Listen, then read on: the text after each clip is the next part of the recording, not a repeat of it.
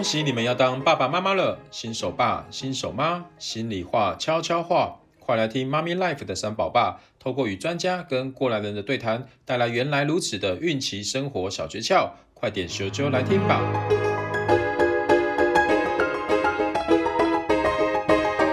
欢迎回到妈咪 Life 会客室，我是三宝爸 Gary，妈咪盖的执行长。今天我们非常高兴邀请到 Phoebus 袜鞋的创办人陈古明先生，古明本身也是个三宝爸哦，我们热烈欢迎古明。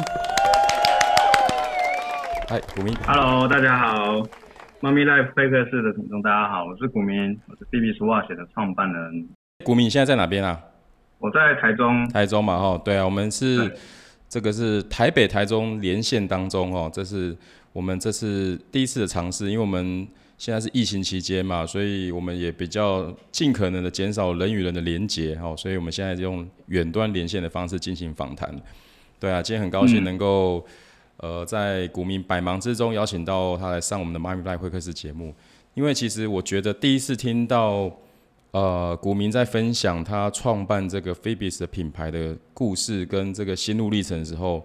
我就非常受感动哦，因为他用了十年的时间，用不断不知道多少次的一个试验，然后去去找到这个袜鞋的一个一个的功法，然后去把这样子的一个这么好的的产品，去推广到、呃、全台湾甚至全世界。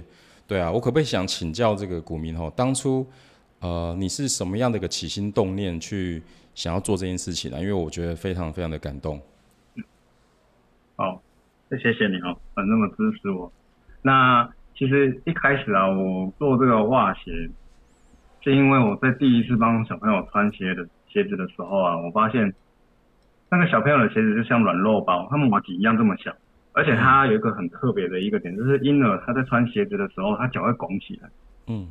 当他脚拱起来的时候，他怎么穿鞋子？所以，因为当时其实我也是做鞋子相关领域的那个产业，嗯、所以。我就有很多鞋子啊，然后就给他穿，所以我发现我都不晓得，就是那个小朋友脚拱着，然后那么软，穿进去鞋子里面，他到底长什么样子？哦，我就觉得很奇怪。那一般的市售的鞋子，为什么就把小朋友这样整个挤进去，然后就结束比赛？哦，我觉得很纳闷。对，所以后来我就去看啊，就开始研究那个小朋友的鞋子。后来被我发现，原来其实有很多人做那个软性的鞋子，有些人用那个皮啊。然后布啊，甚至跟我很类似的袜鞋，都就都一直很多，我就去买。给我买来给他穿啊，只要是软性的鞋子，它就会一直掉，因为它只是就很像套套几个布在上面的，嗯嗯嗯，就一直掉。然后硬的鞋子呢，我们又不知道他的脚好不好，穿的舒不舒服，是，所以我就觉得奇怪，那这样都没有人发现这件事情嘛，所以我后来就想说，那就用我自己的专业，因为我本身是做鞋底。还有做色素的，我就去想说，那我弄一个东西，就当做是我的小朋友的礼物，就送给他。然后他穿穿穿穿，对，然后他穿穿穿就觉得，哎、欸，他居然能跑能跳啊，然后有很多的的功能都就像鞋子一样这么的这么的好穿。嗯。那当然啦，我在做这个过程当中也是对我自己的自我成长，因为其实我本身不是做鞋，我是做工程背景。嗯嗯。那就有很多那个专业的老师傅，就是我们现在。就是都已经快退休这一辈的老师傅，他们就看到我想要这样做，然后就慢慢的一直传授我一些，就很无私的传授我很多的那个做鞋的功法。嗯嗯嗯。然后我就慢慢慢慢学，我就觉得这这件事情其实蛮有趣的。然后到后来小朋友穿了大概一阵子之后，我们觉得这东西其实是一个好东西耶，那为什么不发展发扬给其他的小朋友？而且我们自己工厂还有我们公司本来就可以做这样的东西。对。所以我就。不管那个市场到底它的有多大，那时候其实还没有做这么厉害的那个什么市场评估啊，还是什么，纯粹只是觉得说小朋友也慢慢长大了，那我是不是就应该就把尺寸做大？所以那时候就很好玩，就他长多大我就做多大。然后就哇，你等于克制化的概念哦。对所以尺寸就是尺寸，我也不是一下子就变那么多，就从两个尺寸开始做，啊，做完之后三个尺寸、四个尺寸，所以套一句最近。那个我们政府很常说的，我就是滚动式修正了，嗯嗯嗯，就是做到哪修正到哪，是，然后就一直一路以来就是觉得，嗯，给小朋友看见什么问题，然后我们就修，然后就一直修，然后一直到现在，我们发现其实软性的鞋子没有一个鞋子是像我们这样子顾虑到它的机能性，然后同时间也不会束缚小朋友的脚。嗯、哦，这个是我们的那个刚开始到现在的一个那个过程，是因为小朋友我发现不了一双软性的鞋可以穿。哦，这个这个痛点、嗯。哇，原来是用这个爸爸的视角发现了一个小朋友的需求，然后竟然因为这样子的一个起心动念，去延伸出了这样的一个商业的一个机会哦，这也是很难得哦。刚刚股民有强调，一开始其实也不是，也没有想到市场有多大啊，甚至可能也没想到原来这个过程这么辛苦，因为有很多的。嗯不了解的地方需要去学习嘛，然后台湾其实有很多老师傅哈，很多制鞋的。台湾我记得很久以前也是制鞋一个很重要的一个一个出口的一个国家嘛，对，所以我觉得这些很棒的师傅，他们有很好的技术，那如何运用在我们自己国内的一个产业上面，我觉得非常好。对啊，因为嗯，因为你刚刚讲到这个，就是因为鞋子它本身跟脚之间的这个密合性啊，会影响到它的。尤其是小朋友，因为小朋友的鞋子呃鞋那个脚掌的一个关系嘛，所以对如何透过一双袜鞋能够让他的脚脚跟鞋子很密合、很贴、很贴贴的感觉，这是一个会穿起来比较舒服嘛，对不对？对，其实这个是像是我觉得这个跟小朋友他发展的过程，还有我们对小朋友呃教育下一代的一个观念呢、啊，我觉得这个跟跟我的观念有差别，嗯，嗯，就说其实我们很强调一点，就是说让小朋友适性发展，对，好，那其实袜鞋也是用这样的概念去做，就是我们不给过多的束缚，我们不跟他说鞋子该怎么走比较好，然后鞋子该怎么弄、怎么包、怎么穿比较好，嗯哼，我们应该给他一个就是安全的空间，对，哦，他不要太超过了，但是他就可以选择他自己该怎么做，该怎么走，该怎么跳，该怎么弄。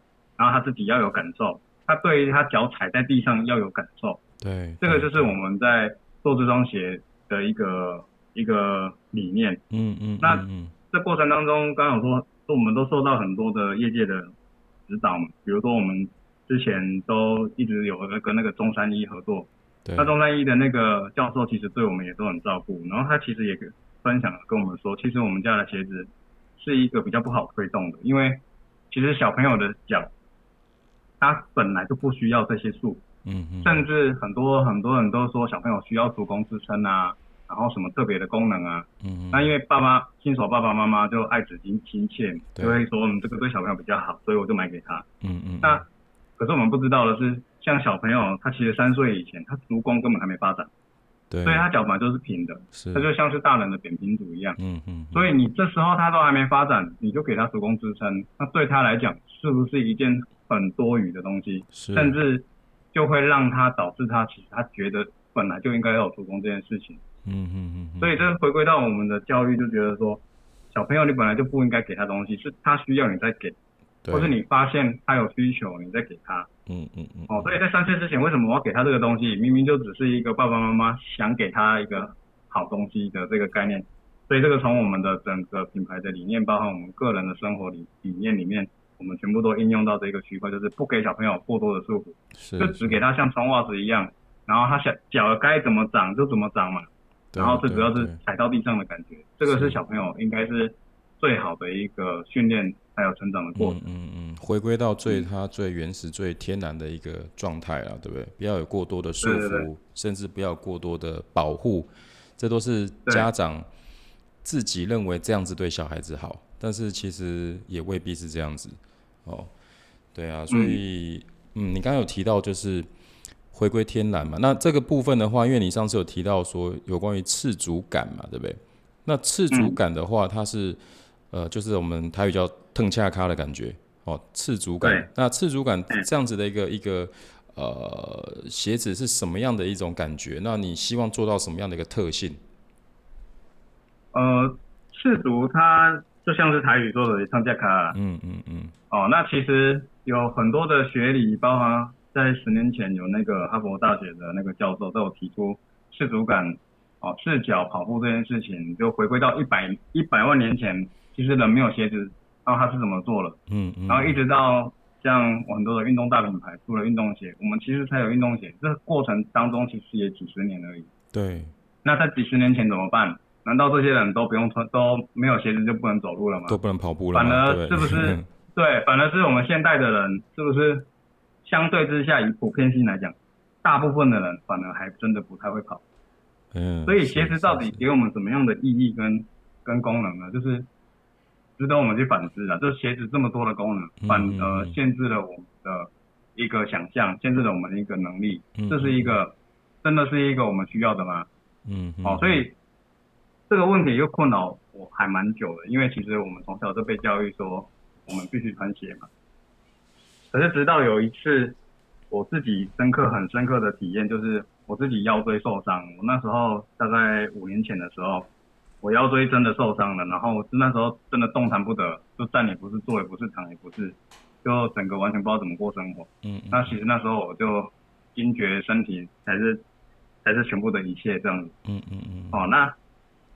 从那时候，其实我开始复健嘛，医生说要开刀，所以我不开刀，所以我就开始去做很多的复健，哦，中西中医、西医针灸，很多很多的物理治疗我都去做。嗯嗯嗯。哦，好不，就很刚好，我大概这样治疗过程大概有三年的时间，我一直在治疗这件事情，然后我就跟着那个医生啊，在旁边，很像是那个实习医生一样，跟了快三年，然后我就一直看，嗯嗯嗯，看了这么多的老人，看了那么多年轻人运动伤害，然后才。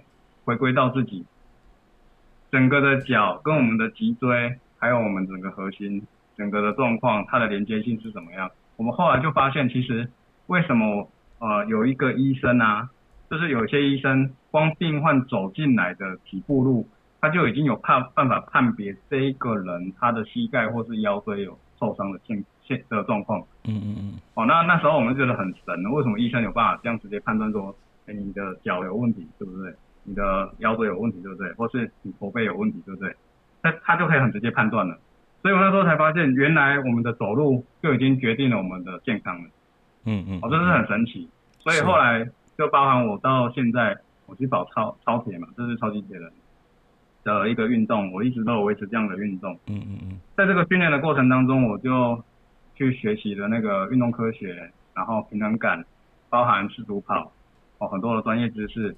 我后来才发现，原来脚在行走当中还有分前脚、后脚、左边、右边，哦，内八、外八，很多的不同的样子。好了，最后我才发现，原来我们脚要怎么行走是需要训练的，然后是跟我们身体的那个健康是有完全的关系。嗯嗯嗯。所以一件事情就很好玩了，怎么样走的健康？最主要一定要有一个回馈机制，就是你要有踩到地上的感觉。对，哦，讲了这么多，嗯，你还是一样要跟小朋友鞋子一样，你踩在地上，你的脚底要有感受，说你是从哪里着地，你怎么样跟地面产生互动，嗯嗯嗯。那如果你的鞋子是让你没办法有这样子的感受的，那你其实就不晓得你的走路姿态应该是怎么样，所以你怎么做修正？对对对。所以我只是强调一点，就是赤足感其实就是你踩到地上的感受。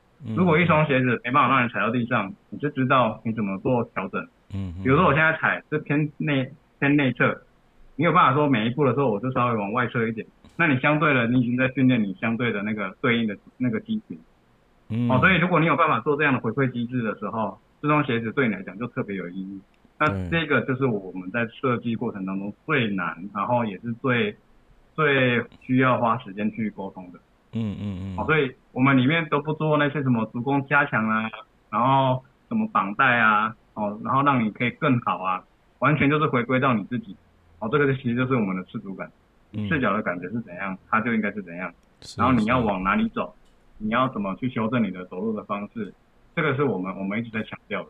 嗯，所以其实现在坊间好像有一些什么气垫鞋啊，或者是嗯，它的那个可能它的那个鞋底做的太过于厚啊，其实都其实它就很难有感受到它的赤足感，对不对？哎，对，因为这几年鞋子的趋势是做厚，嗯，然后做厚其实是来自于流行性啊，它看起来比较好看，比较潮，嗯嗯，然后它是有一种风潮的带动，是，可是厚底的鞋，因为杠杆原理的一个问题，你踩在一个高跷上面，嗯，本来就比较容易跌倒，这是很容易理解的，是。你踩高跷本来它就很容易跌倒，可是厚底的鞋子目前看起来没什么问题，是因为它是潮流性的。嗯嗯嗯嗯。可是它对于身体的那个养成或是身体的训练是没有没有直接关系的。OK。比如说你可以看到这样，如果像是你可以搜寻那个赤足鞋的话，对。赤足鞋简单来讲就是一个很薄的垫子而已，嗯嗯就没有没有任何的那个鞋底，嗯嗯一个很薄的垫子，就像你没穿鞋这样。可是那个穿的脚很痛，因为我们一般没训练过，对，脚就会就会长茧啊，或者。会会有硬的感觉，对，嗯，对对对，嗯，了解了解，所以，对啊，因为呃，古铭在研发这个鞋子的时候，其实有呃有参参考了非常多专业的一些知识啊，然后研究一下这个足底啊这些这些脚的一些呃呃脚部这种生理结构的问题哦，所以我觉得那你可不可以聊一聊说当初你在呃。这十年来，在制造这个鞋子跟研究这个鞋子要要怎么去呈现出一个最好的一个状态的过程，有没有需要什么特别的功法？还有说，呃，你在这过程跟这些师傅是怎么样的一个互动啊？那我觉得这是应该很很很辛苦的一个过程啊！你可不可以跟我们稍微聊一下这个这个过程的一个故事好吗？好啊，就如同刚刚说的，我们想做一双软的鞋子，嗯、然后。它是适合适合每个人脚，然后去适应每个人脚这种状态。对，在鞋业来讲，哦，本来就是一个很奇怪的事情，因为鞋子在制作的过程当中需要做定型，就是定出那个形，嗯、把鞋子定成那个那个鞋子的样子形状，把它定成蓬蓬的啊，然后把它定成它的鞋子的样子，然后好看一点的，甚至可能为了美观，鞋头还要做尖，稍微尖一点。这些都是鞋鞋业的功法，嗯嗯，好、嗯。哦，那再来是鞋业的功法是比较像是加法式的，就是它一直叠加东西，一直粘东西上去，嗯嗯嗯，哦，这是一般鞋厂在做，所以做鞋子其实是一个很辛苦的产业，哦，不过必须坦白说，嗯，它是一个很很长的流水线，哦，一个产线里面可能要有两百道工序才能够完成，哇，那我我这边刚好就是跟他们走完全相反的方向，嗯嗯。就是。我我这边的工序大概只有不到五道，嗯、然后我的设计是减法设计。是。那你要想哦，减法设计就是把钱拿掉。对。就是没有工了嘛，没有工就没有钱了。对。没有赚利润。对。所以其实我跟鞋厂是违背的。是。所以在这时候我就会没有相对的鞋厂的资源。嗯嗯嗯嗯。那这时候我就要去找一些不是不是鞋业的人，然后来做这双鞋子。嗯。好啊，比如说我们找到了像。袜袜子产业的，嗯，因为我们是袜鞋嘛，对，找袜子产业，对。那袜子产业的人，他听到可以做鞋子，他是很兴奋的，因为你想啊，袜子一双能卖多少钱？鞋子能卖多少钱？对。他听到他就觉得很兴奋，对对对。哦，可是问题就来了，做袜子的人，他完全不知道做鞋子的要求是袜子的十倍、二十倍以上的要求，嗯。所以在这个过程当中，我们就遇到了很多问题，就是。哦，袜子这样做就可以了，然后为什么鞋子不行？比如说袜子的强度明明这样穿就都可以，为什么做到鞋子一下就破了？然后还没办法理解。对。哦，然后再来是鞋子的东西，它需要做的那个补强性啊，它还是需要有它的强度跟功能。那袜子做不到，因为它的太软了。嗯。所以这时候其实我们在在这个产业里面，我们就找了很多人合作，然后开发很多，几乎目前我们台湾。做鞋做袜子大宗都在社头嘛，社头那些大厂商应该都有被我拜托过去做开发这件事。嗯嗯嗯，嗯开发了真的不夸张，大概七八年的时间都没有。嗯。是有一天忽然间有一个人打电话给我说，在欧洲有一台机器跟你说你想要的东西是一样的，要不要去看看？对。然后我们当天就订机票说好，那我们去看。我们二十四小时内来回哦，然后去买那台机器，把它买回来。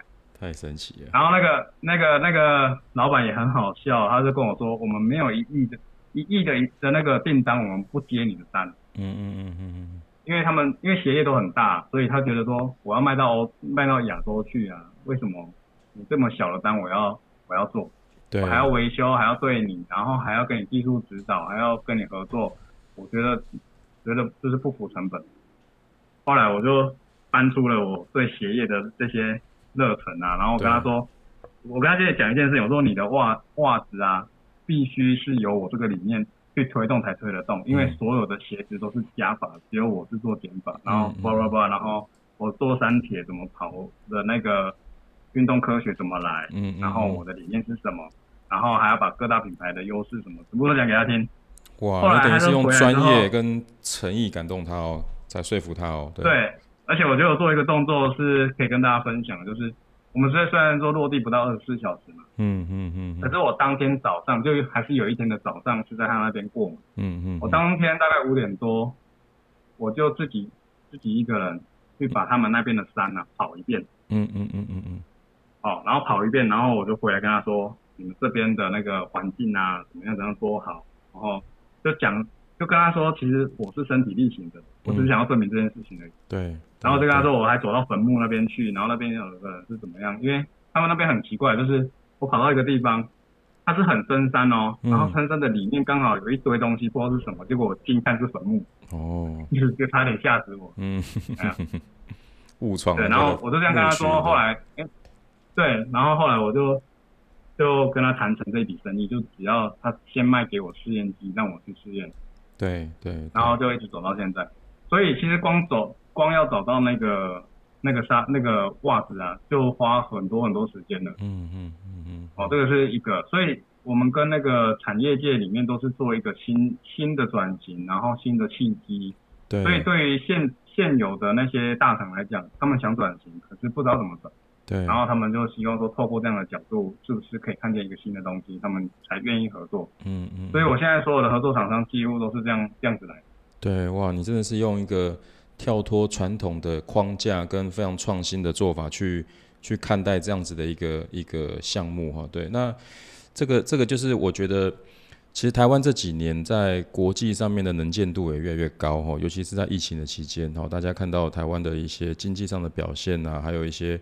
呃，各方面的很优秀的一些产品啊，或者是技术的一个输出哦。那因为我记得前一阵子你有参加了一个呃国际的一个运动产业的简报大赛哦。那据说那时候有超过十十多个国家来参加这个比赛。那我们竟然呃由你这边代表的一个的的团队赢到了第一名嘛，对不对？哇，我觉得这是一个非常非常。呃，令人振奋的一个消息。那你可不可以稍微简单透露一下，当初你是如何啊呃、击败你这么多这个优秀的竞争对手的？嗯，我觉得这个真的是还蛮振奋人心的。嗯，然后值得分享啦。然后其实里面我觉得可以跟大家说的是说。每一个人在经营自己的品牌还是做事业的时候，一定有很多很多的想法，甚至觉得每一件事情都非常值得提出来说。那我在那个简报里面，因为只有五分钟，嗯，嗯，所以我只讲别人在意的事情，对，这是一个。然后再来是别人在意的事情，我用一个比较像是尝试一般的，哦，就是说了，基本上应该大家都听得懂的一种尝试，对的方式去跟大家说明。所以我就用了一个非常简单的方式去跟大家说，所以有些人会说听我的简报就像是看广告一样。对。哦，所以我里面完全没有任何的那个专业性的术语。嗯嗯嗯。这个是一个可以跟大家分享。是。然后是只给消费者，或是说只给看简报的人他想看的。嗯嗯嗯。我想说的我这都不放了。对对对对对对。哎，然后再来是另外一个特别是因为它是英文简报嘛。是。那其实我的英文不是顶好的，就是。OK 而已。嗯嗯嗯。那可是我相对性来讲，因为我们有十一个十一个团队嘛。对。然后有来自世界各国的人嘛。对。所以我的预期是说，其实不是每个人英文都特别好。嗯嗯。所以我就用了很简单的英文。对。然后让大家都听得懂，所以我的分数都特别高。哇哇哇哇！对啊，其实。哎，所以这是几个。很棒哦。嗯。对，因为刚刚就回归到做我的嗯做我的品牌，就是说我们都希望变简单呐。对，都是减法。是是是是是，因为因为像刚刚有这个我们访谈的过程中哈，其实听到了好多好几次，呃，不管你是用减法，其实我觉得就是一种一种返璞归真，一种化繁为简的一个过程哦。其实大家可能很难很难很，大家可能以为越复杂越难，但事实上是越简单越不容易。对啊，因为你要你要你要你要把一些。呃，原本大家认为应该放上去的东西拿掉，然后而且这个功法整个都会改变，再来就是你你在身处的这个行业，你又你又不是完全的袜袜袜子行业，你也不是完全的鞋业，你你感觉是一个非常独特的一个综合体的感觉，对不对？那那如何让、嗯、呃两边的这个跨行业的人能够一起去为这件事情努力，然后去认同？我觉得这是很不简单的一件事情啊。那我觉得呃你一直在为这件事情去努力，真的是让我们觉得很。很开心有台湾有这样子的很棒的一个团队哦，所以我觉得这个是真的是很重要的一个台湾价值啊，就是台湾本来就身处在一个很辛苦的国际环境，但是我们如何用呃本身的专业、本身的对这个呃各种事情的热情，然后去呃去说服也好，去感动更多国家的人来认同我们台湾的。呃，新创公司或者是台湾的产品，这个是非常很重要而且很难得的一件事情哦。对啊，所以呃，嗯、我觉得最后来讲，我们来呃，请你这边可不可以分享一下，就是呃，因为我们现在这边的听众有蛮多都是这个呃新手爸妈，然后对于这个现在现在因为孩子生的少嘛，所以大家对于呃如何选择这个孩子的宝宝，尤其是宝宝的一些生呃用品。都会有一些比较注意的地方，那是否可以请你这边分享一下？如果对对于一个学步中的宝宝，你觉得应该要怎么样帮他选择？呃，不管是鞋子也好，或者是特别要注意什么样的方向？这样子。好哦，在学步中的宝宝，其实我们遇到一个我最害怕的一件事情，就是在展场上面发生的。我们之前常常去妇幼展去做展览，对。然后我就看到很多的妈妈，她想要知道说，那我现在是穿几号的啊？然后我就很直觉的，我会说，那你可不可以把你脚上这双鞋子的鞋垫拔出来？嗯嗯。然后我们来对看看，因为他是说脚上穿的应该是对的。对。然后我们就很常发现，把他的鞋垫拿起来之后，跟他的脚对起来是对不起来的。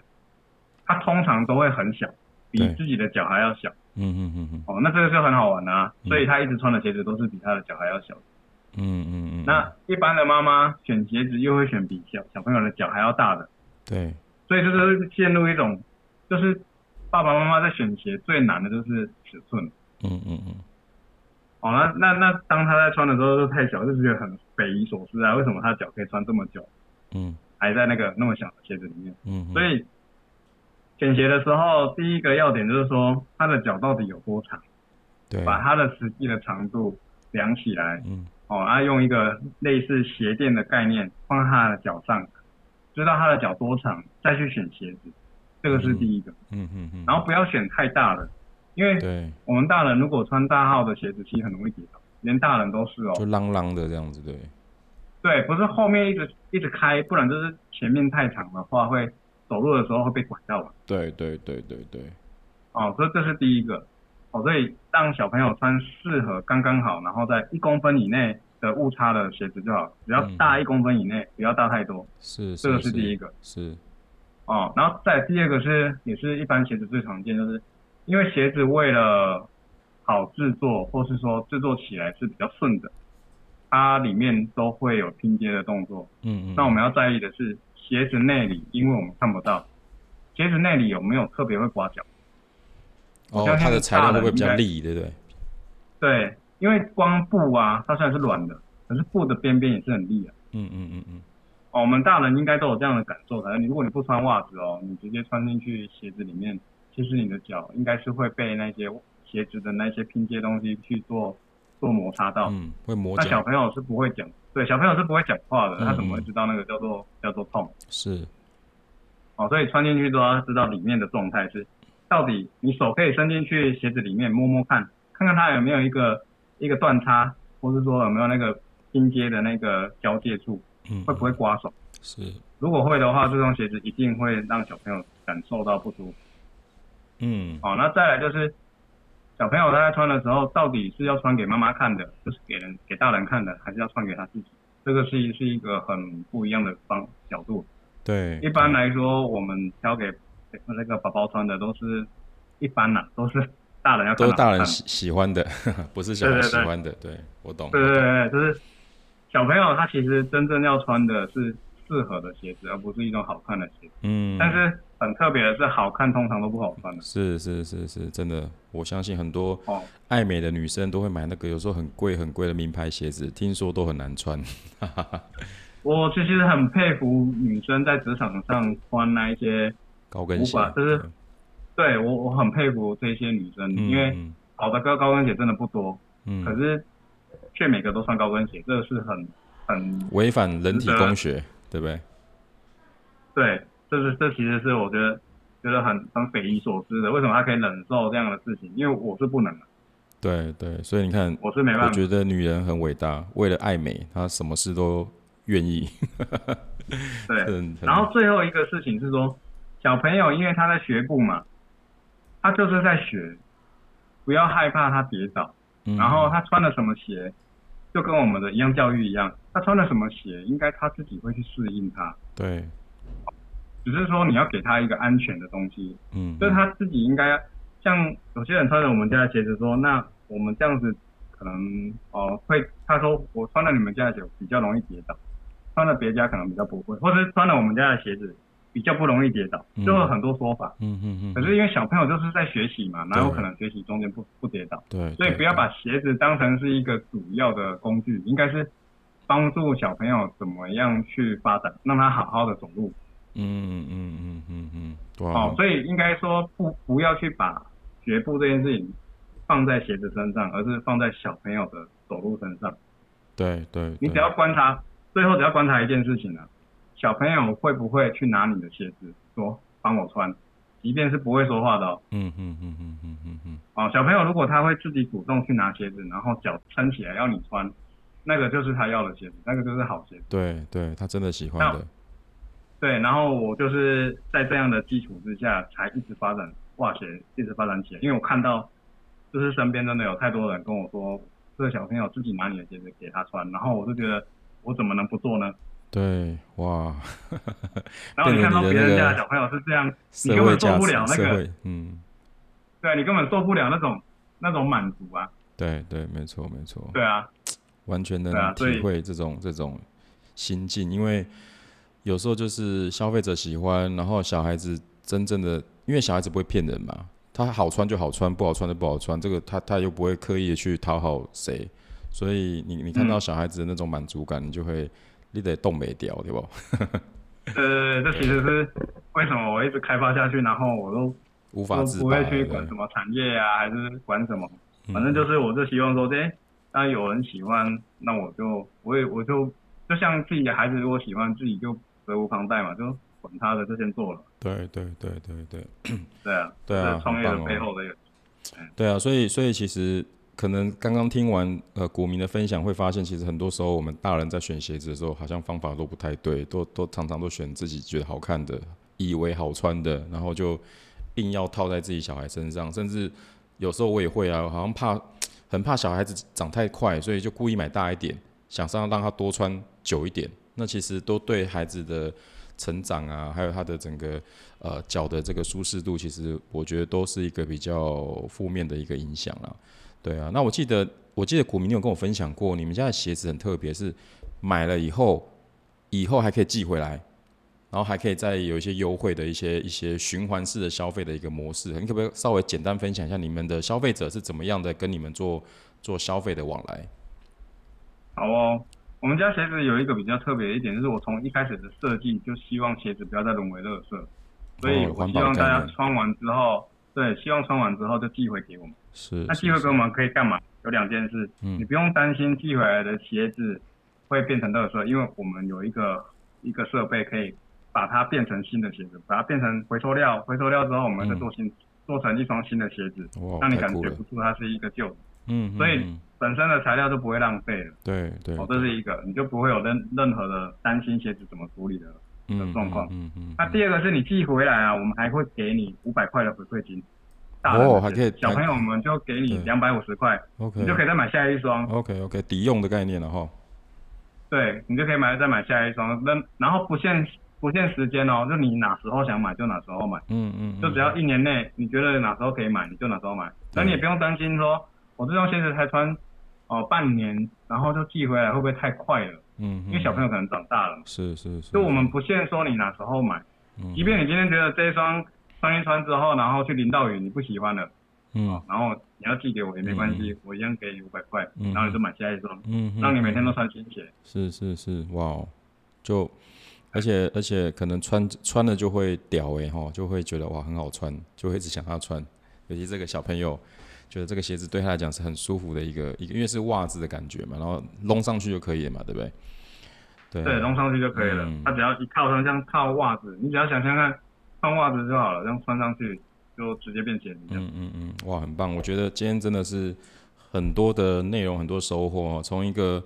呃，爸爸的角度，一个视角，如何去帮他的孩子，为了他的孩子有一个更好的一个呃这个行走的一个一个舒适感，然后帮他做出一个适合小朋友穿的孩子，然后一直延伸到公司目前这样子的一个状态，然后在国际市场上得到这么多的呃很多公司新创新创公司的一个认同，那我是觉得真的是很很棒的一个台湾的价值。